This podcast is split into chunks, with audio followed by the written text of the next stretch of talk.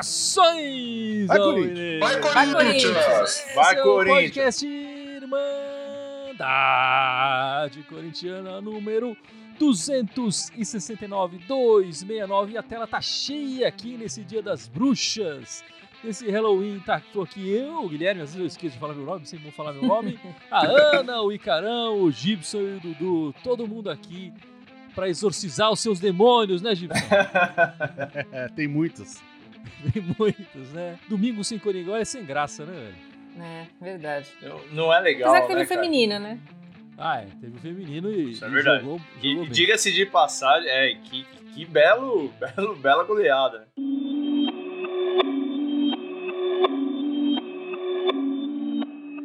Aproveitando que o time masculino, né, corrigindo, dando a informação correta, não jogou esse fim de semana, é, vai jogar apenas amanhã contra a Chape e hoje, 31 de outubro, é o famoso Halloween, né, dia das bruxas e tal. A Irmandade resolveu fazer um especial é, de Dia das Bruxas, certo?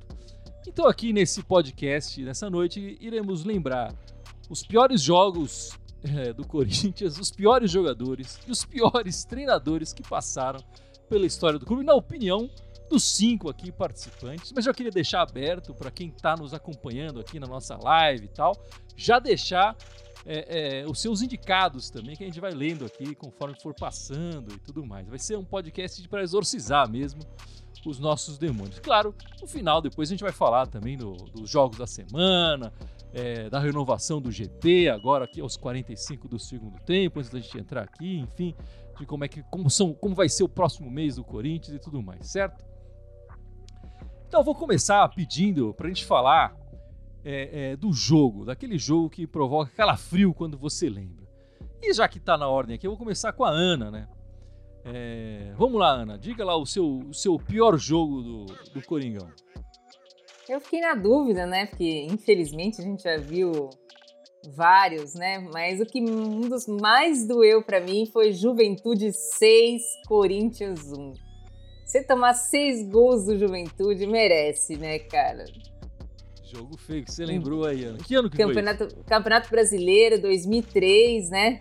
Corinthians Geninho tomou essa goleada. né? Geninho caiu nesse jogo, obviamente, né? Ele ia cair nesse jogo, né? Mas olha, foi uma das piores goleadas que eu já vi o Corinthians tomar, assim. E infelizmente, eu fiquei na dúvida de outros jogos, mas esse pra mim foi o que mais doeu. E o jogo foi em São Paulo ou foi fora? Não, foi no Alfredo Jaconi, lá no, no Rio Grande do Sul. Mas não é justificativo Não, você não tomar é. seis, né? De maneira nenhuma, de maneira nenhuma. E vou deixar pra Ana escolher. Quem é o próximo, Ana? Vai falar o, pró- o pior jogo da, da história. Ah, vamos na sequência aí, vai o Ícaro. O meu pior jogo é a gente ter perdido pra porcada em 2000, o Marcelinho perdendo o último pênalti. Esse jogo me machucou demais. É, puta, cara, eu chorei muito. E eu lembro que eu fiquei muito mal, porque, pô, o Corinthians tinha um baita time em 2000. E eu falava, cara, esse ano a Libertadores vai ser nossa, não tem como. Eu tinha ganhado o Mundial. E o Marcelinho já tinha perdido um ou dois pênaltis ali antes do jogo do Palmeiras. O Corinthians ganhou no primeiro jogo, o Corinthians perdeu no segundo, e pra mim ele ia reverter o jogo de 99. A vingança, né? Enfim, tudo de ter perdido e tudo mais. E aí o curioso é que senti que o Corinthians perdeu tendo um time. Eu, na minha opinião, o time do Corinthians era melhor do que o Palmeiras. Ter perdido por causa do Marcelinho ter perdido o pênalti foi muito triste, cara. É, esse é o meu jogo também, Carol. E, e, assim, claro, o Marcelinho foi o último que deu o chute lá e perdeu nos pênaltis. Né? Mas o Corinthians esteve classificado boa parte do jogo, né? O Corinthians entra, o empate era do Corinthians, sai perdendo, mas vira o jogo, né? Consegue virar. Tava classificado lá, podia. Leva o empate, tava classificado ainda. E aí leva um gol.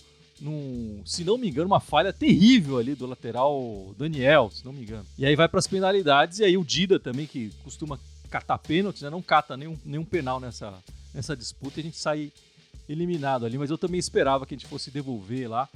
É, mas para mim esse é um, é um dos jogos que ainda me provoca calafrios.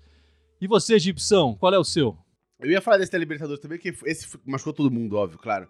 Mas um, eu tava lembrando de outro aqui, que foi aquele jogo da. da Corinthians e Boca na Libertadores 2013, do Amarília. Nossa, Puta, jogo, aquele puta, é jogo, bicho, É, aquilo me deixou com um negócio no Nossa, é verdade, velho, cara. E, e teve uma história pior ainda, porque naquele dia que uma, um- uma tia-avó minha tinha falecido, eu tava no velório dela na hora do jogo, né? Mas, enfim, já tinha falecido, tá lá, tá morta, acabou. Aí tava vendo, ouvindo no rádio, assim, no rádio do celular, né? Porque assim, naquela época o celular tinha rádio, né? Então eu ficava com, o fone ouvindo. Aí começou a rolar tanta barbaridade no jogo, eu falei, não, eu preciso ver isso aí, cara. Né? E aí eu comecei a andar ali dentro do, do negócio do velório, eu lembro em qual, qual cemitério. é. E eu achei uma TVzinha que tava com os caras lá que trabalhavam no velório ali, os. né, o, o, Coveiro. o do- os coveiros, né? E cara, eu fui ver com eles o segundo tempo do Nossa. jogo. Desesperador. Aqui- De história de Halloween essa aí, meu. Do cara do cemitério, Até o assistindo o jogo com cemitério, o né? coveiro, entendeu? Não, não tinha fantasma nenhum, exceto o, desgosto daquele árbitro e daquele jogo. Cara, aquilo deu. Porque eu falei, a gente tava naquela pegada, puta, mano, vamos, vamos pro B da Libertadores, B da Libertadores. Tava com o time ainda, falou, pô, vamos Me ser. dava, né? Dava. dava, né? me dava, Me dava. dava, dava. Aquilo foi um assalto a uma armada, aquilo doeu que foi. Foi comprovado depois, né? O... Sim, o Amarília depois foi, foi punido. Se eu não me engano, foram dois gols anulados e dois pênaltis não dados, né? É, foi, foi ridículo. Foi bizarro. Foi ridículo. O único senão que dessa campanha que fica é que foi, essa, foi nessa campanha que teve aquele lance do Rojão, né? Que o, o- É. o garoto lá morreu. Onde foi? Oruro, Oruro. É. Foi no primeiro jogo, né? Foi São no primeiro José. jogo. da Bolívia. O Corinthians estava carregando esse peso, mais claro, acabou sendo eliminado por um juiz ladrão do caramba, né? Mas carregava um pouco essa, essa história aí. Mas e você, Dudu? Vamos lá, terminando aqui a nossa sessão de exorcismo dos jogos. É, o, o meu jogo talvez não tenha sido o pior jogo, mas que ficou muito marcante pra mim, infelizmente, foi aquele Corinthians 0, Vasco 1, 2007 no Pacaembu. Aquele jogo lá, o Corinthians até jogou bem, não foi tão mal, perdeu o gol, se eu não me engano, o gol do Vasco desviou no cara, mas ali a gente fala, muita gente sabe, saiu, não, é só não perder pro Grêmio, é só não perder pro Grêmio, mas ali eu senti, senti a queda. Aquele jogo contra o Vasco, não foi, acho que, o pior jogo que o Corinthians fez, porque nós não jogamos tão mal, mas a. Eu, eu, pelo menos, senti a queda naquele jogo. A queda veio contra o Grêmio, mas a queda, pra mim, foi naquele jogo. É verdade, é verdade. Todo mundo fica baqueado. E o Pilon falando aqui, se pegar aquele período do Perdigão, vai achar jogos piores. Que...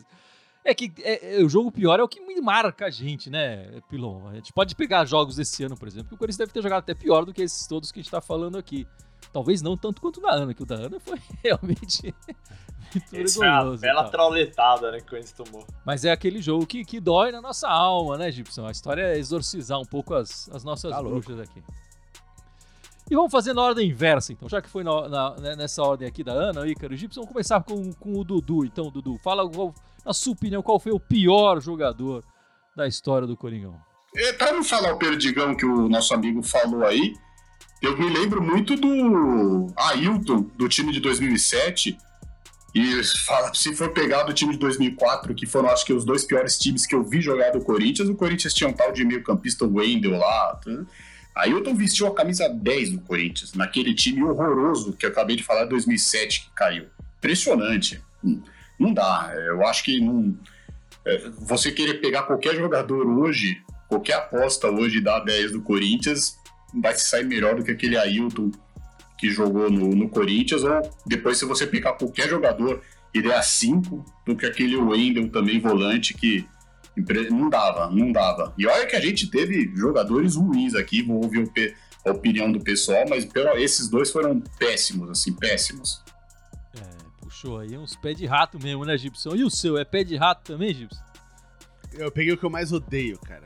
Eu odeio o Alexandre Pato, velho. Eu quero ver ele mor morrendo devagarinho, assim, cara. Por causa do pênalti? Não, não só por causa do pênalti, não. É porque, assim, eu, eu vou explicar o rapidamente. conjunto, da, o É conjunto porque- da obra. É, não, é que assim, tipo, jogador ruim, cara. Todo clube teve uma porrada. A gente teve na história aí, se for levantar, cara, bicho, centenas de jogadores ruins, né? Mas o que eu não perdoo é o cara não ser identificado com o time.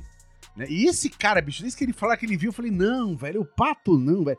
Puta pleba do caralho, fo- puta Mauricinho que não põe o pé pra dividir uma bola. Eu falei, esse cara vai jogar no Corinthians, bicho, aí pra culminar com aquele pênalti bizonho.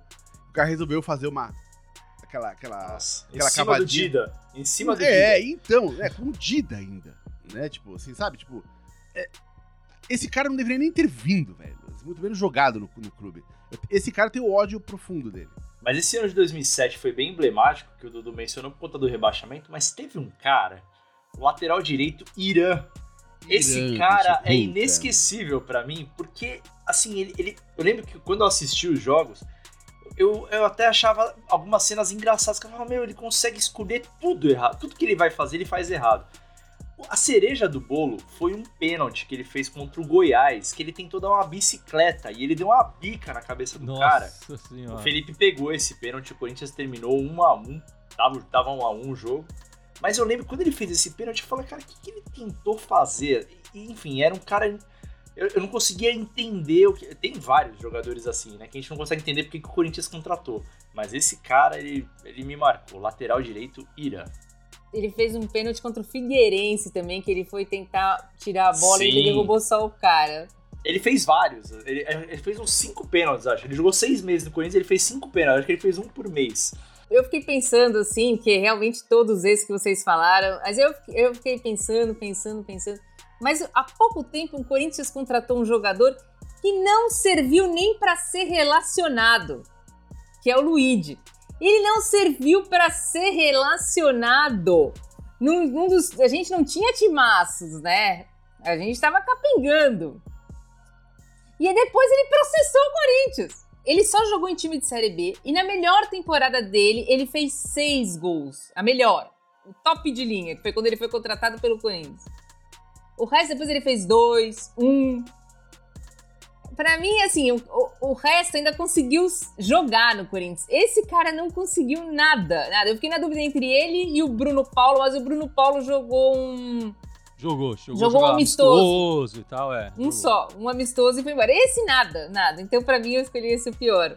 Mas enfim, o meu jogador, eu vou na linha mais do Gibson, aquela, aquela vergonha de que por que, que o Corinthians foi atrás desse cara que não tem identificação nenhuma com a torcida. Posso chutar? Nossa, já, já, já imaginei, já. Pode, Depois desse claro, discurso. Paulo Nunes. Paulo não, Nunes. não é, não é. Não é Paulo Ah, Nunes? Eu também acho que tá Paulo eu Nunes. É parecido, é parecido com, é parecido com, com esse porquinho que vocês falaram, mas é outro porquinho. É o Edmundo. Edmundo. Edmundo. Ah, tá. Que o pior, assim, né? Ele vinha no momento fraco dele no- nos urubus. Tem o, o acidente lá em que morrem três pessoas, né? O Edmundo depois foi, é, é, foi culpado, enfim, homicídio. Como é que fala? Culposo, né? Culposo, é. Culposo. É, enfim, aí tá nas instâncias lá e tal. E o Corinthians, nesse momento ruim do jogador, estica o braço, dá a mão pro jogador e fala: Não, vem jogar, a gente vai te recuperar. Ele joga seis meses no, no clube e arranja briga com o Bernardo, arranja briga com o goleiro Ney e resolve um dia que, enfim, por uma questão também de não, um não pagamento de salário, ele abandona o clube, não volta mais, faz uma pressão para ser liberado. Enfim, ele estava emprestado pro, pro clube, mas ele já nos bastidores acertou a ida dele pro Vasco e ele vai embora pro. Volta pro Rio de Janeiro, né? De onde nunca deveria ter saído. É, essa besta em forma de jogador de futebol. O Corinthians não deveria nem ter esticado a mão para esse ingrato. Enfim, mas tá aí o meu pior jogador da, da história. É legal que cada um tem uma maneira de olhar assim o, o pior, né, Gibson? Cada um tem a sua. Ah, sim, tá louco.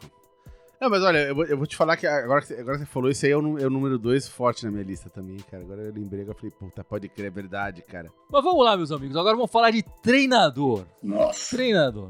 Vou começar com a Ana de novo aí. Ana, o pior treinador da história do Corinthians pra você. Vamos lá. É, eu segui a mesma linha do Luigi, fiquei pensando, e aí eu, na hora, me lembrei do Júnior, que ficou duas partidas só, dois jogos, dois, dois, duas traulitadas de 3 a 0 inclusive um contra o time do Jardim Leonor, Vila Sônia. Então eu acho que pra mim, ele pegou o boné dele e foi embora, largou o time.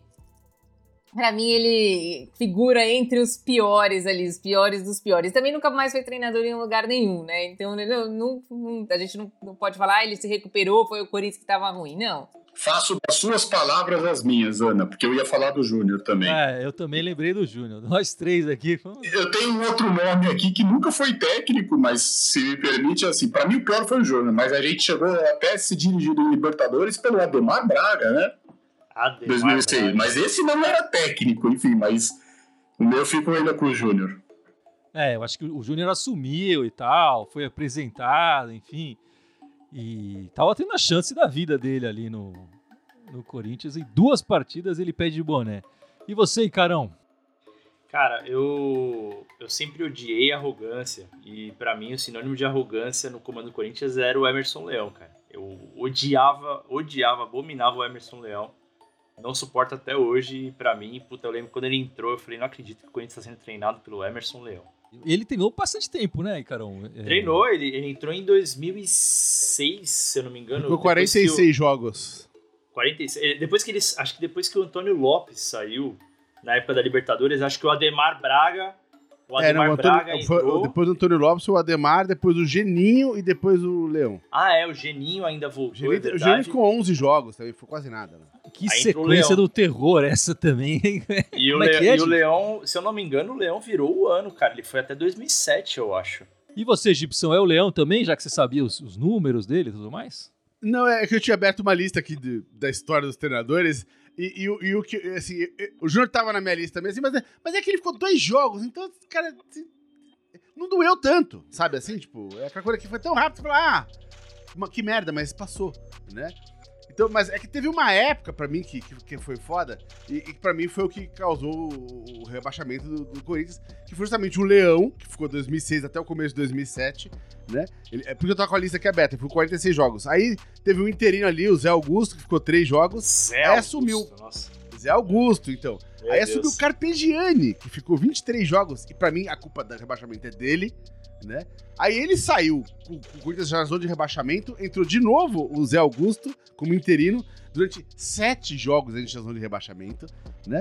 Pra entrar o Nelsinho Batista, que ficou o final ali do campeonato, né? Mas não dá pra culpar o Nelsinho Batista pelo, pelo, pelo desempenho do ano. Só pra deixar claro, foi o Carpegiani meu voto. Mas é isso então, já exorcizamos nossos demônios e vamos falar um pouco do, do Coringão, do que nos espera essa semana, né? Essa semana temos dois jogos contra a Chape e contra o Fortaleza. Os dois jogos no nosso estádio, né? O Química Arena. O jogo da Chape é amanhã, segunda-feira, nove e meia da noite, e da, e da contra o Fortaleza no sábado às 5 horas. É, os dois jogos já poderiam ter 100% do público e tal. E esse mês eu tava olhando, tem uma coisa interessante, né? A gente vai, a gente vai fazer oito jogos esse mês. São cinco na Neoquímica Arena, cinco em jogos em casa e apenas três fora. Tá na hora do Corinthians fazer valer o seu mando, né? Ainda mais com a torcida e, e fazer uma campanha aí de, de, subida na tabela, né? Enfim, se vai dar para ser no G4 ou não, aí já é outra história, né? Mas vamos lá, é, é, Ana, qual a sua expectativa para esses dois jogos dessa semana? É, a Chape tá lá atrás na tabela, é a última colocada, já rebaixada, né? E o Fortaleza tá lá em cima na tabela, um time difícil de, de, se jogar contra. A minha expectativa são duas vitórias. A gente não pode mais perder ponto em casa. Já perdeu o que tinha que perder nesse campeonato. É, o jogo da Chape amanhã é essencial, ainda mais com a derrota do Fluminense e por enquanto a derrota do Internacional. Quer dizer, a gente pode abrir para esses dois times, o que é muito importante para a gente conseguir pelo menos o quinto lugar, né? E, e, ficar garantido numa vaga direta. Eu acredito que vai abrir duas vagas aí, pelo menos. E o jogo do Fortaleza é difícil, a gente sabe que é difícil, mas a gente tem, se, se encaixar direitinho, a gente tem tudo para ganhar o jogo. Eles estão bem montadinhos, o, o, técnico é bom, mas o time também não é espetacular. Se, se conseguir fazer um jogo bom ali, encarnar um jogo bom, dá para ganhar tranquilamente e fazer seis pontos aí, o que seria muito bom nessa campanha. O G4 eu acho que tá muito difícil, Fortaleza tá com 48, né? Hoje eu vi que o Palmeiras subiu para 52, mas a gente tem que tentar, com unhas e dentes, se agarrar no quinto lugar aí, pelo menos. Eu acho que amanhã é pra ganhar e sábado sabe Deus. Eu não tô botando fé, não. E eu vou dizer, eu não boto fé por causa do Silvinho. Se não fosse o Silvinho, acho que a gente poderia ganhar, não fácil, mas dá pra, dá pra ganhar uma boa no, no sábado também. Teoricamente, né, o jogo realmente de sábado deve exigir mais do treinador, já que é um time que tá mais em cima da tabela, enfim, é. tem um treinador que tá prestigiado lá, enfim, fazendo uma campanha interessante, né? É, tem um treinador que aparentemente é um treinador do lado de lá. Né? Então. isso é o que tá dá medo. É, isso é o que dá medo, porque pra, pra, pra ele, né? pra ele dar um nó tático no Silvinho não é nem um pouquinho difícil. Olha, vamos lá. Como é dia das bruxas, e a gente tá fazendo aqui esse, esse papel, tem uma notícia que não é muito boa para o jogo do Corinthians amanhã. O Corinthians em campeonatos brasileiros contra Chapecoense só venceu um jogo na arena, por 1 a 0 a outra vitória do Corinthians contra Chapecoense na Arena foi numa Copa do Brasil. Então o Corinthians tende a ter dificuldades contra Chapecoense no jogando em casa. Para ajudar, esse ano nós já temos, estamos tendo muita dificuldade em casa, naturalmente, não importa o adversário. Então, amanhã, como é o último colocado, é aquele jogo que todo mundo fala é três pontos garantido, tá, sei lá o quê, nós vamos sofrer. Eu acho que a gente ganha amanhã, mas nós vamos sofrer. Mas espero que a gente consiga os três pontos amanhã. E acredito também que contra o Fortaleza tem que ganhar o jogo. Esse sim, um jogo mais pegado, mais parelho, mas eu acredito que o Fortaleza também vai sair para o jogo. O Corinthians, em tese, tem mais facilidade para enfrentar esses times que saem para o jogo, que deixam jogar, do que esses times que ficam retrancados atrás. E, então eu acredito que o Corinthians tem tudo para fazer seis pontos. Porém, serão seis pontos difíceis. Não serão fáceis. E você, Carão, o Corinthians tem tudo para fazer seis pontos? Eu não diria isso daí, Dudu. Tem tudo para fazer. Mas... Eu, eu, eu tava concordando com o Dudu até essa última fala do Corinthians tem tudo para fazer seis pontos. Porque eu concordo plenamente com ele. Eu tô bem preocupado com o jogo de amanhã. Ah, mas é contra a Chapecoense, que tem uma vitória no campeonato. Exatamente por causa disso que eu tô preocupado. O Corinthians tem uma mania de, de dar uma complicada nesse tipo de jogo, cara. E eu tô eu quero, obviamente, estar tá completamente errado no que eu tô falando aqui, mas eu acho que vai ser um jogo chato, difícil. E aí, passando o tempo, o Corinthians não abre o placar, a torcida começa a pegar no pé. Então, eu, obviamente, que eu tenho expectativa de seis pontos, porque, fazendo jus aí o que a Ana falou, a rodada tá boa pra gente. O Fortaleza perdeu, o Fluminense perdeu. É um cenário maravilhoso, mas eu acho que vai ser bem complicado. Amanhã e contra o Fortaleza. Quantos cenários maravilhosos a gente já teve esse ano agora de falar? Os próximos dois é... jogos, se a gente é, ganhar, a gente tá no, no, no, ah, no, no terceira posição. Exato. Então essa história tem um cenário, né? Concordo, concordo totalmente. Então, cara, esse negócio. Puta, jogar com a Chapecoense amanhã tá me dando uma certa taquicardia, viu? Isso, assim, só pra gente manter o tema de Dia das Bruxas, né? Tem aquelas coisas que Corinthians contra a Chapecoense, apesar do resultado que o Dudu falou, ganhou uma só em casa, né, deles pelo brasileiro, mas com o mandante, o Corinthians tem oito jogos contra a Chape. São oito, é, quatro vitórias e quatro empates. Não é um adversário que costuma complicar a nossa vida. Uh, mas tem essa coisa, né? A Chape tá lá atrás na tabela. É, e uma coisa que dá raiva, que a gente já cansou de ver também esse ano, é que quando vai jogar contra o time que tá lá embaixo, o time joga devagar. Joga naquele, ah, a qualquer momento é, a gente faz um gol Daqui a pouco a gente ganha e é, tal. É, exatamente, né? A diferença vai ser que amanhã vai ter 40 mil nego berrando na orelha, ou seja, não vai dar pra ficar tão acomodadinho em campo assim, não. É, e o Adriano Ralf falando aqui que a gente tá com medo da Chape, imagina a Libertadores. Vamos pra cima, meter cinco logo. A gente não tá com medo da Chape, a gente tá com medo do Corinthians. É, exato, exato, exatamente. Tem uma diferença entre as duas coisas, né? E, e, tem uma curiosidade, né? O nosso próximo adversário depois da Chape é o Fortaleza. Quer dizer, a gente nunca perdeu em casa contra a Chape. E a gente também nunca perdeu em casa contra o Fortaleza. São 12 jogos, 9 vitórias, é um placar, uma, um scout até mais favorável. E três empates contra o Fortaleza jogando em São Paulo, né? Como mandante o Corinthians.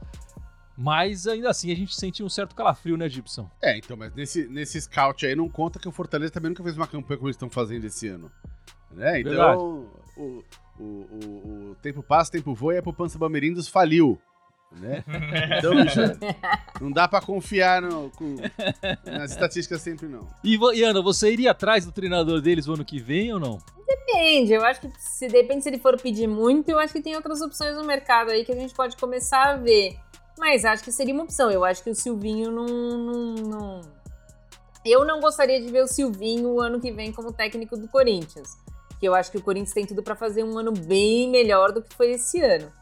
Eu acho que ele seria uma das opções que eu iria atrás, mas se ele também achar que ele é a última bolacha do pacote, a gente vai para outra. Cara, eu tenho uma opinião com relação ao Voivoda que é ah, na verdade, com, com todo treinador, assim, eu não gostaria que viessem atrás do treinador do Corinthians. Então, eu só acho que o Corinthians deveria ir se ele não estivesse com contrato. É, sei lá, uma coisa meio ética, talvez, da minha, da minha cabeça, assim. Eu acho que o Corinthians, eu achei muito legal, por exemplo, esse ano, teve uma, um podcast que a gente fez que a Ana levantou alguns nomes. É, ela falou do BKSS uma época, é, puta, cara, tem vários treinadores que dá para pensar em trazer lá de fora que talvez viriam, sabe? É, não, que uma da, um dos técnicos que pelo menos eu tenho observado que quando assumiu aqui um time brasileiro e foi bem, embora ele já pegou o time na draga, eu até pesquisei aqui para não falar o nome errado, mas é difícil, é o Gustavo Morinigo.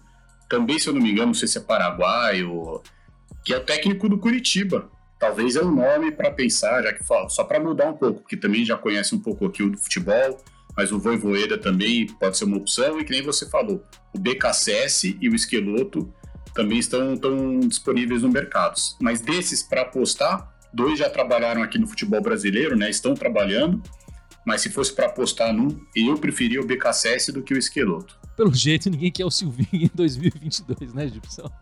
Eu tô aceitando qualquer um, menos ele. Eu sou bem menos exigente que todo mundo aqui.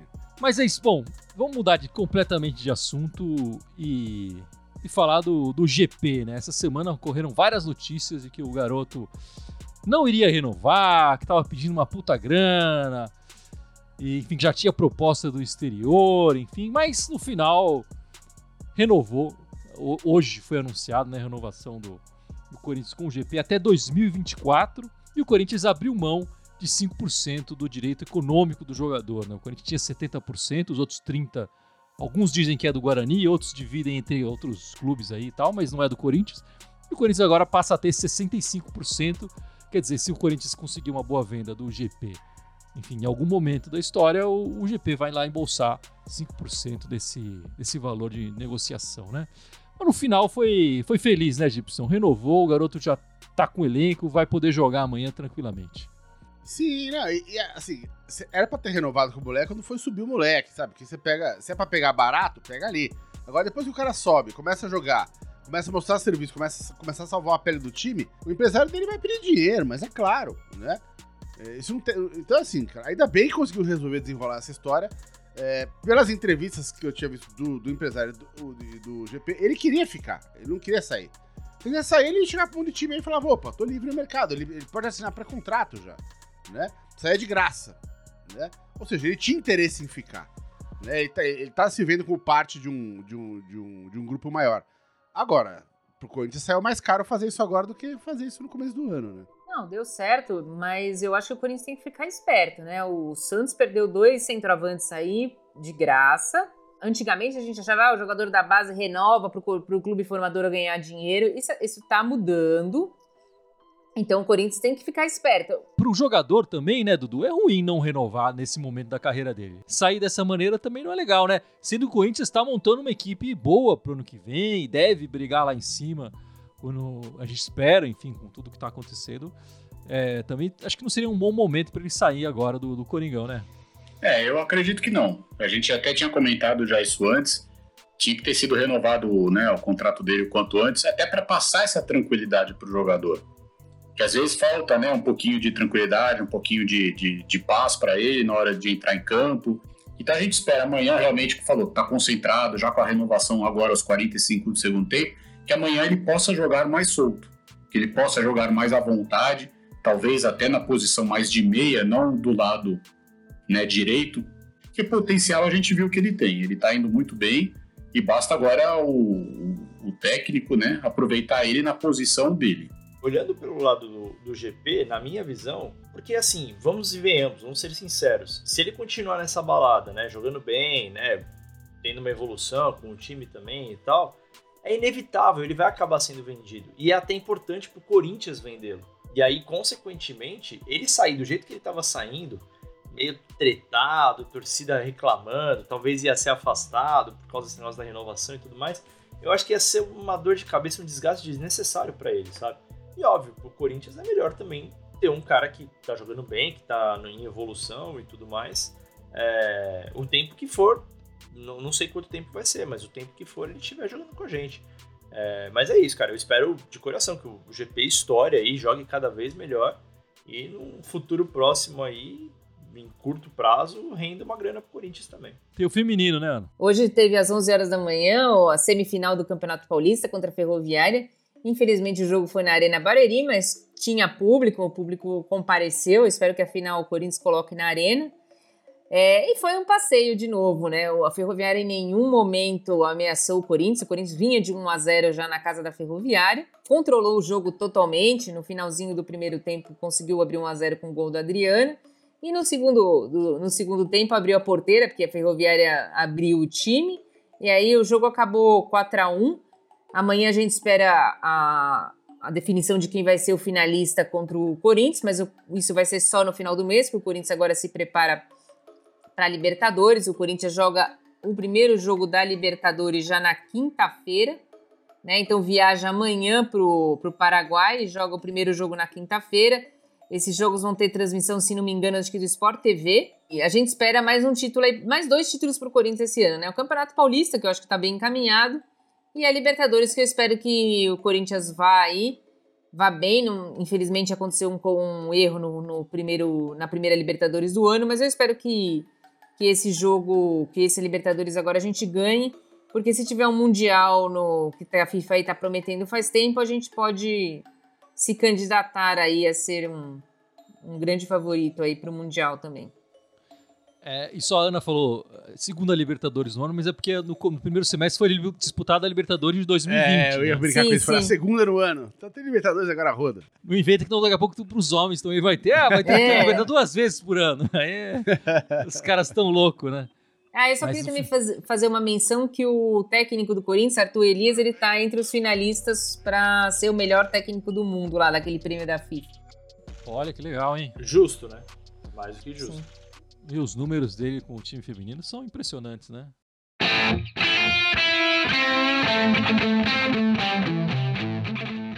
Mas acho que é isso então, né, galera? Vocês querem falar mais alguma coisa?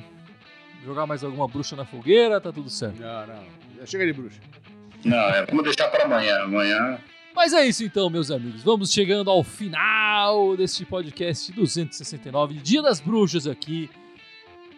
Queimando muitos traumas, né, Gibson? Colocando tudo pra fora. E agora, quem é que você vai traumatizar pra lembrar as nossas redes sociais? Ah, quem tá faltando direto aqui, né, Carão? Vamos lá, mano. Vamos lá, vamos lá. Eu vou seguir sua colinha. Eu, eu- eu já peguei a manha, já, mesmo sem estar muito tempo. Já, já contou vantagem, já peguei a mãe. Ih, aí vai Agora errar, só- vai errar. Só pode falta mandar que é comigo mesmo. Então faz de Agora- trás pra frente. Faz de Vai trás errar, pra vai frente. errar. então. Agora eu se consagro. Vamos lá, galera. Então a gente tá no Facebook, no Instagram, no Twitter, no YouTube, no SoundCloud, no Deezer, Spotify, iTunes, TikTok, Telegram. Todos eles Irmandade Corintiana com TH, só no Twitter que é Irmandade Timão.